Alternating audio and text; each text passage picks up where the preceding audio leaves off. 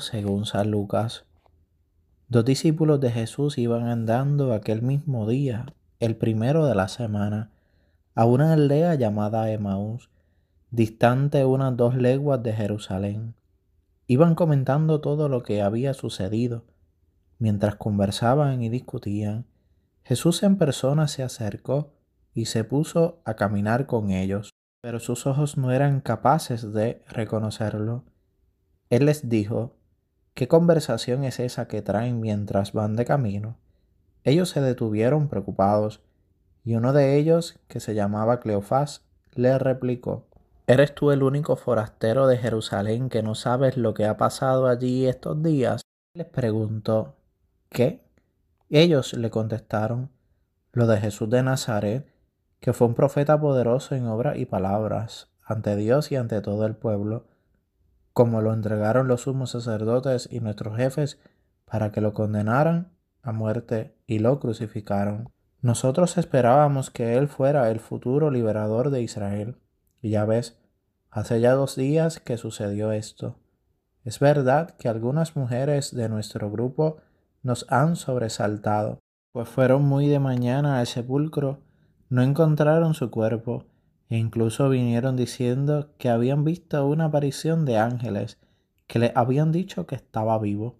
Algunos de los nuestros fueron también al sepulcro y lo encontraron como habían dicho las mujeres, pero a él no lo vieron. Entonces Jesús les dijo, Qué necios y torpes son para creer lo que anunciaron los profetas. ¿No era necesario que padeciera el Mesías esto para entrar en su gloria? Y comenzando por Moisés y siguiendo por los profetas, le explicó lo que se refería a él en toda la escritura. Ya cerca de la aldea donde iban, él hizo ademán de seguir adelante, pero ellos le apremiaron diciendo, Quédate con nosotros, porque atardece y el día va de caída. Y entró para quedarse con ellos. Sentado a la mesa con ellos, tomó el pan, pronunció la bendición, lo partió y se lo dio a ellos se les abrieron los ojos y lo reconocieron, pero él desapareció. Ellos comentaron, ¿no ardía nuestro corazón mientras nos hablaba por el camino y nos explicaba las escrituras? Y levantándose al momento, se volvieron a Jerusalén, donde encontraron reunidos a los once con sus compañeros que estaban diciendo, era verdad ha resucitado el Señor y se ha aparecido a Simón.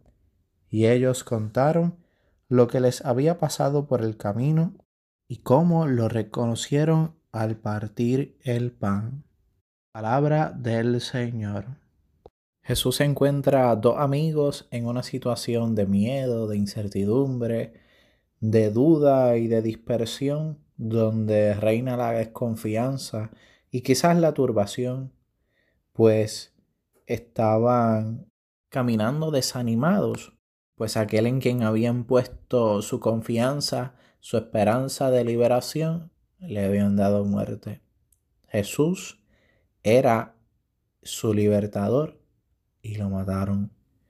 Pero Jesús se le aparece mientras ellos van camino a Emaús y les cuestiona sobre qué están hablando. Es una pregunta que Jesús hace para provocar una conversación, para entablar una relación. Porque Jesús sí sabe de lo que ellos estaban hablando. Jesús conoce sus pensamientos, sus sentimientos, sus deseos y sus anhelos. Pero quiere iniciar una conversación con ellos para provocar un proceso de fe. Para despertar en ellos la alegría de la resurrección. El acontecimiento de la pasión, muerte de Jesús se había regado por todo Jerusalén. Por eso estos discípulos, un poco extrañados, le preguntan al mismo Jesús si Él es el único que no sabe de lo que ha sucedido. A lo que Jesús le pregunta, ¿qué? Siendo él mismo el protagonista de todo lo que sucedió allí. Entre el camino y las preguntas, solo pudo dominar la experiencia dolorosa de haber perdido el maestro. La carencia de fe en las palabras de Jesús de estos dos discípulos quitó fuerza a las palabras de las mujeres que anunciaron que el sepulcro estaba vacío, incluso de los mismos compañeros que hallaron el sepulcro tal como habían dicho las mujeres. Es por eso que Jesús les llama insensatos, tardos y lentos de corazón, porque no pudieron comprender que lo que Jesús dijo se cumplió, que todo lo que anunciaron los profetas en Jesús se dio. Jesús parte de su experiencia de dolor para llevarles a la fe, a creer en la resurrección. Por eso le lanza esta pregunta. ¿No era necesario que el Cristo padeciera eso para entrar así en su gloria? Y continuó explicándole las escrituras. Pero ante esta explicación tampoco pudieron comprender que era el maestro que le estaba hablando. Ya cuando Jesús hace un intento por marcharse, ellos le piden que Jesús se quede con ellos. Y en la cena, al partir el pan, que pueden reconocer que era Jesús el que andaba con ellos se le abrió el entendimiento, sus ojos pudieron contemplar al resucitado. Les volvió la esperanza a aquellos discípulos, les volvió la alegría. Este proceso de fe de los discípulos de Maús nos deja claro que sin Jesús no hay alegría. Este proceso que pasaron los discípulos de Maús y que solo pudieron reconocer a Jesús al partir el pan, nos trae una enseñanza muy clara. Y es que ante todo hay que estar atento a la palabra del Señor, al mensaje que el Señor nos comunica, porque en su palabra se encuentra la promesa de salvación. En su palabra se nos comunica la alegría, el gozo y la esperanza. Y su palabra nos lleva a un encuentro real y verdadero con Jesús. Ante esto nosotros debemos de evaluar y examinar si guardamos realmente la palabra del Señor.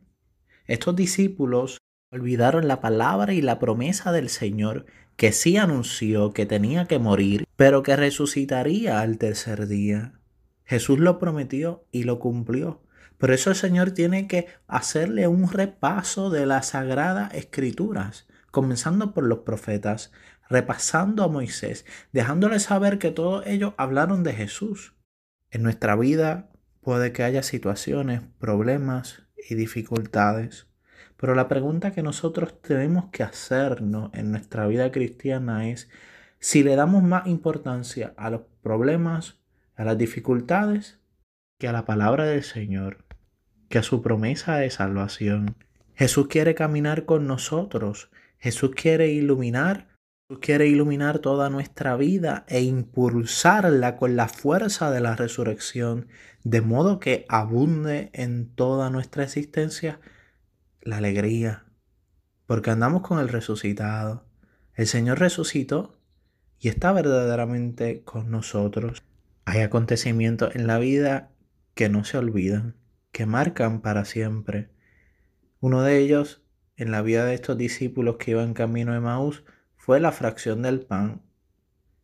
Pudieron reconocer al Maestro al partir el pan. Todavía está en medio de nosotros y todavía Jesús sigue partiendo el pan para alimentar a sus discípulos.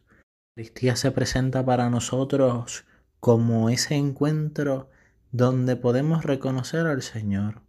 El Señor ha cumplido su promesa. Yo estaré con ustedes todos los días hasta el fin del mundo. Y al igual que acompañó a los discípulos de Mao en el camino, le explicó la palabra y les dio de comer, todavía a nosotros nos sigue acompañando, sigue explicando la palabra y nos sigue alimentando con su cuerpo y con su sangre. Jesús ha querido que la iglesia sea la encargada de ejercer esta tarea por medio de los sacerdotes. Jesús quiere ser nuestro compañero de vida. Jesús quiere caminar a nuestro lado. Jesús quiere iluminar toda nuestra vida de modo que podamos vivir en alegría.